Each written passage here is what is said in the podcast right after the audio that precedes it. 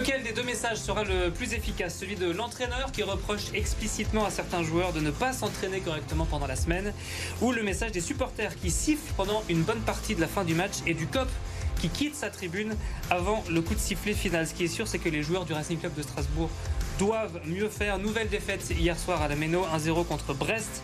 La première défaite du coach euh, Antonetti.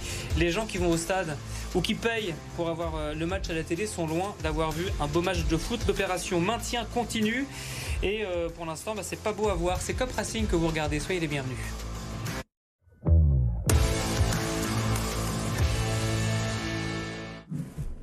Avec nous ce soir en plateau pour en parler, une équipe de journalistes de BFM Alsace. Adrien Beaujean, bonsoir. Bonsoir Arthur. Bienvenue. Euh, Célia Sommer, bonsoir. Bonsoir Arthur. Et Emmanuel Deschler, bonsoir. Bonsoir. Salut à tous les trois. Est-ce que, Adrien, les supporters du Racing sont maso parce que quand même, je ne l'ai pas précisé, on a entendu des sifflets à la fin du match. Le COP a fait un- une mini-opération en fin de match, donc hier après-midi à la Méno. Mais quand même, pendant une majorité du match, ça chante. Et qu'est-ce que j'ai vu comme chiffre? 21e guichet fermé consécutif pour voir ça. Oui, plus de 25 100 supporters, encore une fois à la Méno. Euh, Mazo, je ne sais pas, en tout cas, euh, il y a eu des sifflets sur euh, euh, les actions de jeu où il y avait effectivement pas de jeu côté Racing. Les sorties de Ibrahima Sissoko et Jean Daoulou ont été aussi euh, réprimandées par des sifflets. Ouais. Euh, le COP, euh, les UB90 ont décidé de remballer avant la fin du match, ce qui arrive quand même très rarement, voire exceptionnellement. Euh, je ne sais pas s'ils se- s'ils sont vraiment Mazo, en tout cas, euh, ils expriment leur mécontentement. Euh, en début d'année, ils avaient déjà euh, euh, exprimé leur mécontentement sur les horaires, sur l'in- l'incapacité de se rendre au stade. Ah, là, là, c'est autre chose. Là, ça se déplace vraiment sur purement le jeu ne nous convient pas. Ce Racing-là, on ne se reconnaît plus dedans. Et il commence à. Je pense que la colère était déjà bien présente. Elle commence à monter, monter. Mais comme les volcans, à un moment, bah, il y a une éruption. Et j'espère que ça ne va pas arriver euh, sur les prochains matchs, parce que les prochains matchs, euh, on, on va l'aborder plus tard. C'est crucial pour le Racing. Mm. C'est vital pour la survie du club en Ligue 1. Les supporters sont très en colère, sont très mécontents. Mazo, je ne suis pas sûr. Les- continue d'y aller? Euh, on aime le Racing, quand on est supporter du Racing, on aime aussi le foot. Là, on n'a pas forcément eu les deux. Ah hein. ouais, non, c'était compliqué. Ben, moi, j'ai assisté à la rencontre depuis le COP du Racing, du coup. Alors, c'est vrai que j'étais un petit peu excentrée, j'étais plus sur la droite, ça chante pas non plus beaucoup d'habitude. Mhm. Mais là, ça chantait encore moins d'habitude. Enfin, je l'ai, clairement, je clairement ressenti. Mais après, euh, voilà, il y a eu de moins en moins d'ambiance. Au début, ça allait. À la fin, on voit que les supporters, ils en peuvent plus. J'ai même entendu euh, le, le mec qui était derrière moi dire, ah bah, j'ai carrément gâché mon dimanche, quoi. Hum. Donc, quand on, a, quand on en arrive à ce point-là, c'est qu'il y a un souci quelque part, c'est sûr. En fait, Manu, moi j'ai choisi d'ouvrir l'émission euh, avec ce sujet parce que euh, c'est des ambiances qu'on a euh, malheureusement régulièrement euh, en Ligue 1, mais pas ici, pas à Strasbourg. Ça fait une dizaine d'années que il y a une espèce de climat qui est préservé. Là, on a senti quelque chose qu'on, pour l'instant, on a, on a vraiment très peu vu depuis, depuis très longtemps. Oui, le, le climat est resté très bon. Euh, Ouais, L'ambiance est restée très bonne très longtemps cette saison. C'est pas le premier match qui est de mauvaise qualité, mais c'est peut-être le premier qui est d'un niveau, on va dire, euh, si bas pour le Racing. Euh, ça a continué à chanter. Il y avait quelques rares sifflets. Là, euh, ça s'est un petit peu euh, généralisé. Euh, le message, la génération Racing, on encourage l'équipe coûte que coûte.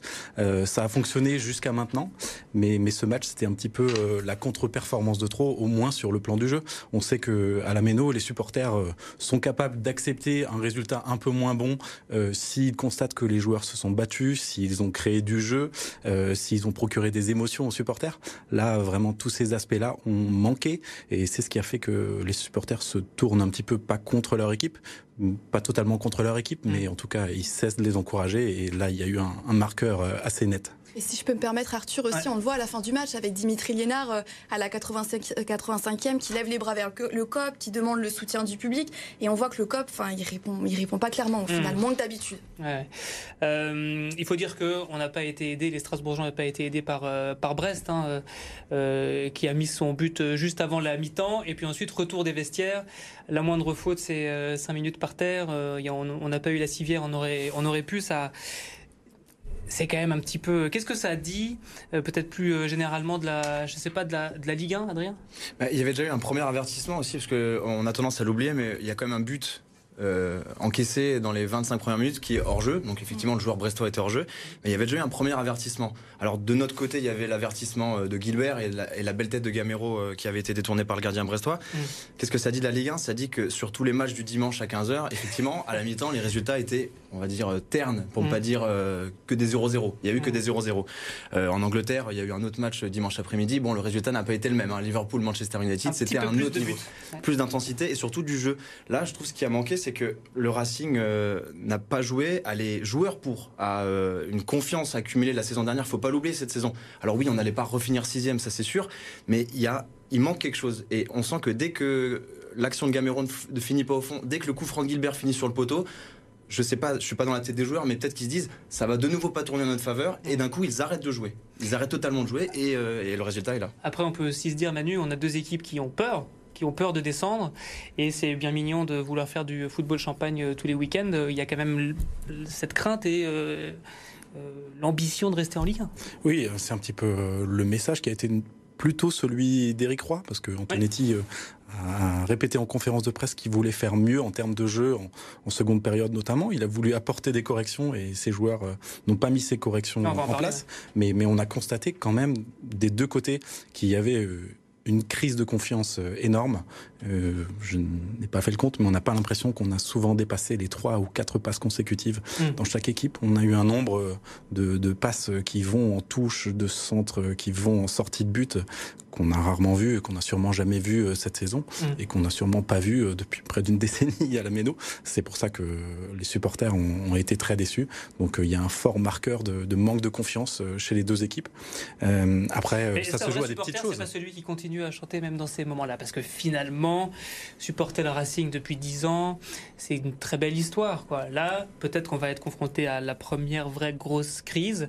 Et d'ailleurs, on peut déjà dire qu'on peut faire confiance aux supporters du Racing. Ils vont, ils vont rester, ils vont continuer, non? Ils vont continuer à venir au stade, mais ils ne manqueront pas euh, d'envoyer des messages. Hein. Ils l'ont déjà fait quand même.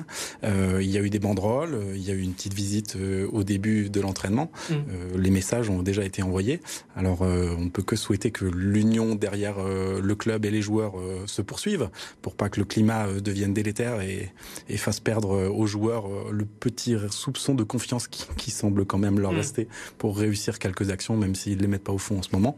Euh, voilà. Tout ça dans un contexte, euh, pas forcément d'incertitude, mais euh, on se pose des questions sur l'avenir de l'actionnariat du Racing. Qu'est-ce qui va se passer? L'identité alsacienne, je rappelle que 100% de, du capital du Racing est, alsacien et le président Keller a parlé de l'hypothèse de sortir de ce modèle dans les années qui viennent. Cette semaine, évoqué tout à l'heure, Emmanuel, cette histoire des, des consignes de Frédéric Antonetti qui n'ont pas été écoutées. Je crois que nous avons en régie un extrait de la conférence de presse d'après-match de Frédéric Antoni sur ce, de Frédéric Antonetti sur ce, sur ce sujet. On l'écoute. Il faut que les types s'entraînent bien pour les faire entrer. Quand s'est bien entraîné, je le fais rentrer. Diarra s'est bien entraîné, je le fais rentrer. Ceux qui s'entraînent mal, ou pas, qui ont toujours l'infirmerie, ben je le fais pas rentrer. Parce que ça fait partie du jeu, c'est comme ça qu'on va se sauver. À un moment donné, il faut une prise de conscience. Bon, Célia, le message est clair. Hein. C'est quand même assez rare, hein, d'ailleurs, d'entendre un message aussi euh, explicite. On a senti en conférence de presse, j'y étais hier soir, qu'il y, a, un petit quart de seconde d'hésitation. Il dit j'y vais, j'y vais pas. Et puis, euh, il avait ce message à faire passer. Oui, oui. Bah après, c'est du Antonetti. Hein. On sait comment il est, il les cache. Après, ça montre aussi qu'il y a un petit peu une forme de tension et qu'il y a aussi un manque d'envie sur le terrain. Il y a certains joueurs qui sont peut-être un petit peu moins motivés que les autres. Et même le coach le ressent. Et forcément, ça pèse aussi sur le collectif et sur l'équipe en général. Après, là, ce qu'on a remarqué, c'est que l'absence de Morgan Sanson, elle a quand même beaucoup pesé. On a manqué d'un leader, l'absence de Belgrade aussi au milieu, qui est quand même très technique, Bellegarde, oui, qui est quand même très technique et qui apporte euh, et qui apporte beaucoup dans l'interline. Bah là aussi, euh, là aussi, ça a manqué. Donc voilà, on n'a pas été aidé. Et puis c'est vrai aussi, on a joué des balles très longues sur Diallo. On ne trouvait pas forcément les solutions. Et Gamero, bah, les défenseurs de Brest, ils sont très grands. Mm. Le plus petit, mesure 1m84. Hein. Mm. Donc euh, forcément, c'était compliqué de trouver des solutions avec Gamero. Et puis Diallo, cette fois-ci, bah, il n'a pas répondu présent. On peut pas lui en vouloir. Il était quand même là les deux derniers matchs. Donc voilà. Mm. Manu, sur ce message d'Antonetti, ouais. C'est un ton qu'on n'a pas entendu euh, dans la salle de conférence de presse de la Méno depuis Thierry Loret. Euh, j'ai pas, j'ai pas forcément souvenir d'un message de Thierry Loret qui, qui en tout cas, euh, faisait une attaque ou une petite pique hmm. aussi, aussi directe, euh, sans ironie, sans sympathie à l'encontre d'un joueur. Là, le message, il était très clair. C'est tu t'es pas bien entraîné, tu ne joueras pas. Tu n'as pas joué et c'est à cause de ça. Et alors de qui il parle? C'est assez facile, hein. il suffit de prendre la, feuille de match, de regarder qui c'est qui est sur le banc et qui c'est qui rentre pas. Euh, alors il a peut-être une, il a accordé peut-être une petite excuse à Lebo Motiba qui a, qui s'est peu euh, entraîné cette semaine, euh, mais manifestement pas par manque de volonté. Adrien, de qui il parle? Bah, on l'a vu sur le bord du terrain, euh, vers la 50e minute, il y a un milieu de terrain euh, qui était incontournable sous Julien Stéphan qui s'est échauffé, qui s'est échauffé, qui a continué de s'échauffer et qui n'est pas rentré. Donc euh, c'est Sani Persic, mhm. dépositaire du jeu, on va dire désigné en début de saison qui à l'heure actuelle. Euh, on va dire de la saison dernière, hein, plutôt. Euh, peut-être encore désigné pour cette saison, mais sans. Il avait quand même bien commencé, on va dire, euh, ce début de saison, sans dire qu'il surnageait au milieu de terrain, parce qu'on avait effectivement un Bellegarde très percutant jusqu'à sa blessure. Mais c'est un joueur qui marche à la confiance. Effectivement, il avait plus de confiance avant l'arrivée de Stéphane. Il en a retrouvé. Là, il semble un petit peu perdu. Alors, est-ce que c'est lui que Antonetti vise directement ça, on peut pas le dire avec, avec mm. certitude. Mais en tout cas, il s'est chauffé pendant 30-40 euh, minutes sans jamais rentrer en jeu. Mm. Ce qui n'était pas le cas de Candil et Diarra. Il faut quand même dire que Candil et Diarra ont fait deux très bonnes entrées. C'est deux jeunes euh, du club qui percutent, qui ont euh, balle au pied des, qualités évidentes. ça a changé le match, un petit peu. Ça, a un peu changé le match. Il y a eu ce double contact de Candil qui passe entre deux joueurs où là, le, stade a recommencé à, s'emballer juste avant de remballer justement les banderoles et les tambours. Non, il manque quelque chose, il manque un lien, il manque littéralement quelque chose euh, dans cette équipe à l'heure actuelle. Et c'est très compliqué de vraiment précisément nommer qu'est-ce qui va pas, qu'est-ce qui cloche, quel est le rouage qui manque euh, dans le Racing. Alors tu as nommé euh, Sani Persic, on va faire une petite pause et après on verra si peut-être on peut évoquer un joueur qui a un numéro 2 dans le dos. On va voir ça. A tout de suite, on se retrouve dans un instant pour la suite de Cap.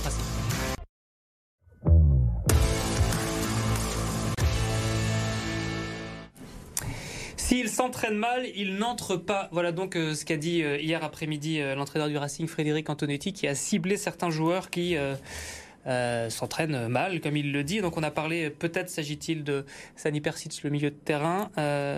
Manu, peut-être aussi d'un défenseur, Conan Agba?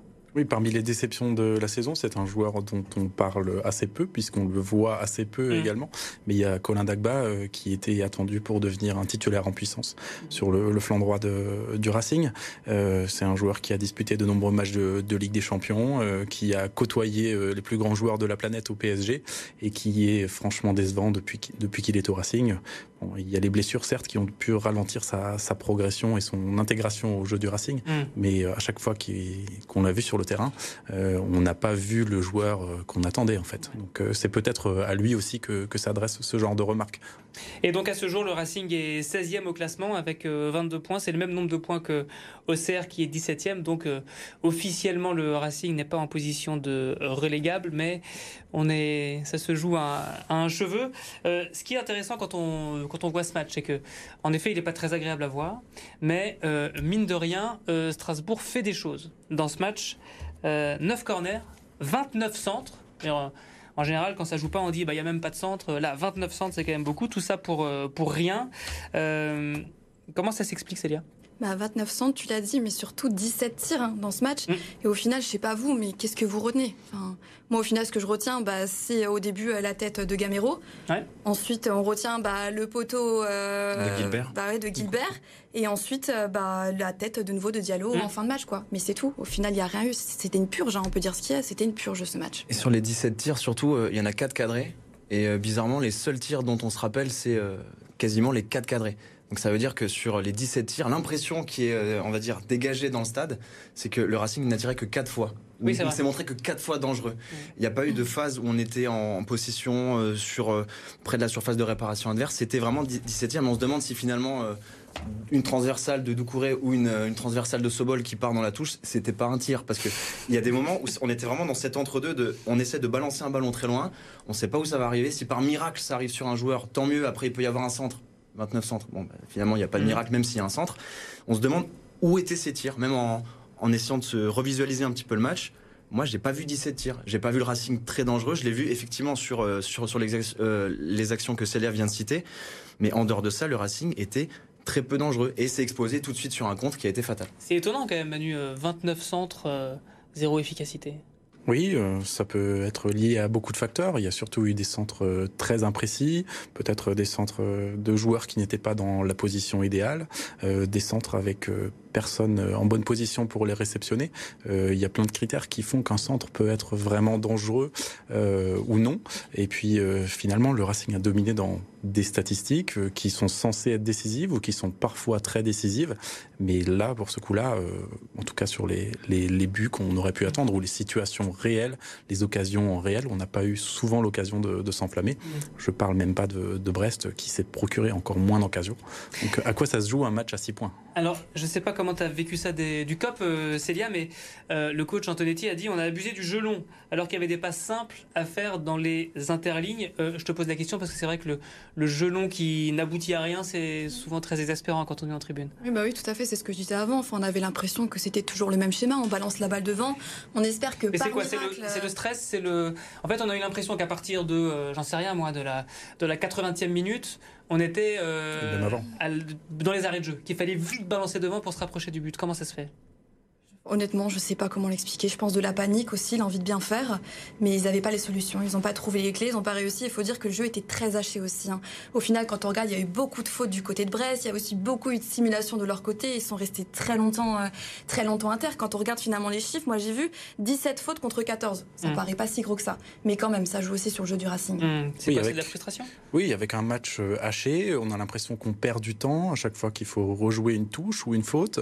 On a l'impression peut-être qu'il faut le rattraper ensuite en jouant long il y a le côté euh, on n'a pas confiance en soi, euh, on n'a pas l'impression qu'on est bien en place ou qu'on sait quel coéquipier est à quelle situation sur le terrain proche de nous. Il y a quand même eu beaucoup de changements ces dernières semaines entre les retours de blessures. Hein. Il y a mm. des joueurs qui ont repris l'entraînement avec l'équipe euh, il y a quelques jours à peine et qui ont été intégrés dans l'équipe. Euh, Niamsi n'avait jamais joué comme ça avec Doucouré euh, sur sa gauche. Niamsi a joué très peu de rencontres euh, cette saison. Enfin, il y a beaucoup de, de critères qui peuvent mm. faire que tout le lien qu'il peut y avoir entre les lignes euh, n'a pas existé. Si on se met dans la tête d'un manque de confiance. Si on se met dans la tête d'un Doucouré qui normalement, comme l'a dit d'ailleurs Antonetti, euh, maîtrise euh, assez bien ses passes fortes dans le dans le cœur du jeu. Là, il l'a très peu fait. Il a visé loin devant. Est-ce que c'est lié aussi à l'instabilité qu'il y a au milieu de terrain Bellegarde qui est pas là, Sanson qui est pas là, et donc du coup un un système qui se cherche au milieu? Je pense que c'est évident. Euh, Doucouré, euh, même sans le vouloir, là, dans cette défense, celle qui a été présentée euh, contre Brest, c'était le leader de la défense. Habituellement, il y a Alexander Djikou qui est présent. Mmh. Euh, Niamsi euh, ne fait pas une bonne saison du tout. Il n'est pas au niveau de la saison qu'il a pu faire l'année dernière. C'est pas le même. Ouais. C'est pas le même. Je ne sais pas ce qui s'est passé, mais en tout cas, c'est pas le même joueur qu'on a. il y a plusieurs fois où il a dégagé le ballon. Le ballon est allé derrière lui ce qui est quand même l'exact opposé de ce qui est censé être un dégagement, on va dire, euh, sur le papier. Euh, Doucouré, il a, il a, malgré lui, endossé ce rôle de leader de la défense, dépositaire un petit peu, euh, bah, des passes vers la droite, des passes latérales. Euh, Gilbert n'a pas été exceptionnel non plus. Je ne dirais rien sur euh, le latéral gauche, euh, qui, selon moi, a fait un match... Sobol. Sobol. Je, je, je, on a vu beaucoup, beaucoup de passes vers l'arrière, disons. Hein. Mm. Beaucoup trop, et même sur les dix dernières minutes où euh, la Méno commençait à siffler, quand les passes, euh, au lieu d'aller vers l'avant, restaient entre les défenseurs, comme mm. s'il n'y avait pas de solution. Euh, tous les ballons qui ont été balancés devant, euh, Habib Diallo, plusieurs fois, l'image m'est restée en tête, il avait le ballon dans les pieds, les bras écartés sur le côté et 4-5 joueurs sur lui, il était absolument tout seul. Mm. Euh, J'ai trouvé malheureusement que Kevin Gamero était trop effacé. Euh, Peut-être euh, le rôle qui lui a été donné sur ce match de peut-être de, de, décrocher un petit peu de et puis il arrivé sur le côté gauche aussi en cours de match ça. avec l'entrée de c'est pas ses positions préférentielles. de Candil ouais. Euh, un mot sur euh, la suite de la saison euh, on approche de la, de la fin de l'émission et il y a la suite de, du, du planning. Alors bon allez je le dis. Marseille à Marseille Auxerre ici Monaco à Monaco Lens à Lens et Ajaccio ici à la Méno on le dit depuis la Coupe du Monde, euh, pas le droit à l'erreur sur les matchs à domicile euh, sur la phase retour. Interdit de perdre, euh, ça on le dit. Ouais. Il y a déjà eu euh, des erreurs euh, très importantes. il y a trois, il y a Brest. Ça fait des points perdus contre des adversaires directs. je ne connais plus la statistique, mais je crois que tu l'as Arthur sur les performances du Racing contre les adversaires directs. ah, de, de, de ce mini championnat, on, on est mal classé. Ouais. Voilà, c'est, ça peut coûter très cher. Peut-être même que battre les adversaires directs à la Ménos, ça ne suffira pas. Mm. Au vu du, du calendrier euh, qui se prépare, il On faudra euh, pour, partir en euh, mission commando à l'extérieur chez quelques gros. Alors, mis, mis ce commando au vélodrome, Célia, on, de, On a déjà fait après tout en janvier, on l'a fait contre Lyon, contre Lyon. On allé gagner chez eux. On sait que le Racing chaque année, il nous a, il nous a habitués à de belles prouesses euh, contre des équipes. On s'attend pas du tout qu'ils vont gagner contre elles et au final ils arrivent. Donc moi je me dis pourquoi pas? Après c'est pas sur ces matchs-là qu'il va falloir aller gagner des points. On en a conscience aussi. Mm. Là ce qu'il faut gagner absolument c'est Ajaccio et Auxerre. À tout Mm. prix on n'a pas le choix. Et Marseille, c'est pas forcément non plus une terre conquise. Euh, On sait que le dernier match de la saison dernière, euh, c'était 4-0 le Ouais. score pour les, les, les Marseillais. Ah, Euh, c'est- rarement facile là-bas. hein. Je, je- alors, j'ai pas les statistiques depuis le retour en Ligue 1, mais pour moi, Marseille, c'est clairement le club qui nous réussit le moins. On n'arrive jamais à les battre, que ce soit chez eux, où là c'est plus compliqué, et encore moins à domicile. Euh, là, sur ces cinq matchs, il y en a trois qui paraissent euh, imprenables. Euh, on sait Marseille, Monaco, Lens, c'est euh, dans le top 5 du championnat, top 6. Auxerre, Ajaccio, c'est notre championnat à nous, un championnat à 5. Euh, on a grillé, comme tu l'as dit Manu, deux jokers. Enfin, c'est même pas des jokers en fait, c'était euh, des trois points obligatoires. Là, sur cet enchaînement, euh, Angers, Clermont, Brest, il fallait 7 points minimum, Mm. donc, pour ne pas dire 9. On en a que 4. On est à 22 points. Il y a beaucoup de matchs qui restent avec beaucoup, beaucoup d'équipes du, du haut de tableau. Donc, euh, ça paraît plus que compliqué. C'était encore envisageable. Là, le maintien, il est, euh, il, il est, pour moi, il devient de plus en plus illusoire. Bon, on continue d'y croire, on va dire, comme Marc Keller hein, qui a dit euh, dans les DNA l'autre jour, est-ce que vous envisagez l'hypothèse d'une descente en Ligue 2 Ça tient en un mot et en trois lettres. Non, a dit le président Keller. On va essayer de euh, d'y croire comme lui. Il n'y a pas que le Racing dans la vie, comme dit euh, Mathieu Chanvillard. Il y a aussi le reste des, des sports. Euh, un petit résumé des résultats du week-end ici en Alsace. C'est signé Fanny Cousin. Strasbourg n'est pas passé loin de faire un gros coup sur le parquet de Lasvel. Dans un match haché par les fautes, les Strasbourgeois ont donné du fil à retordre au triple champion de France. Si les Rodaniens ont passé la majorité de la rencontre devant au score, la SIG va tout donner et va seulement craquer dans les derniers instants de la rencontre. Elle n'inscrit même aucun point dans les deux dernières minutes. Strasbourg s'incline 78-72 et concède sa troisième défaite de suite. En Ligue Magnus, Mulhouse sera bien au rendez-vous des playoffs, mais que ce fut tendu. Sur la patinoire de Grenoble, équipe invaincue à domicile, les Scorpions sont défaits 2-1. Une défaite finalement sans gravité en raison du succès d'Anglette à Chamonix. Mulhouse est donc bien le dernier qualifié pour les playoffs et retrouvera en quart de finale un certain Grenoble. Voilà pour ce sujet signé euh, nos confrères et amis des équipes de RMC Sport. Donc la suite du, du Racing, on verra bien. Euh, Peut-être juste un petit tour de table, euh, question en une syllabe. Est-ce que tu crois au maintien, Manu? Oui, je crois au maintien. Oui, je crois. Est-ce que tu crois au maintien, Célia? Il y a deux semaines je t'aurais dit oui. Aujourd'hui je suis un petit peu plus mitigée.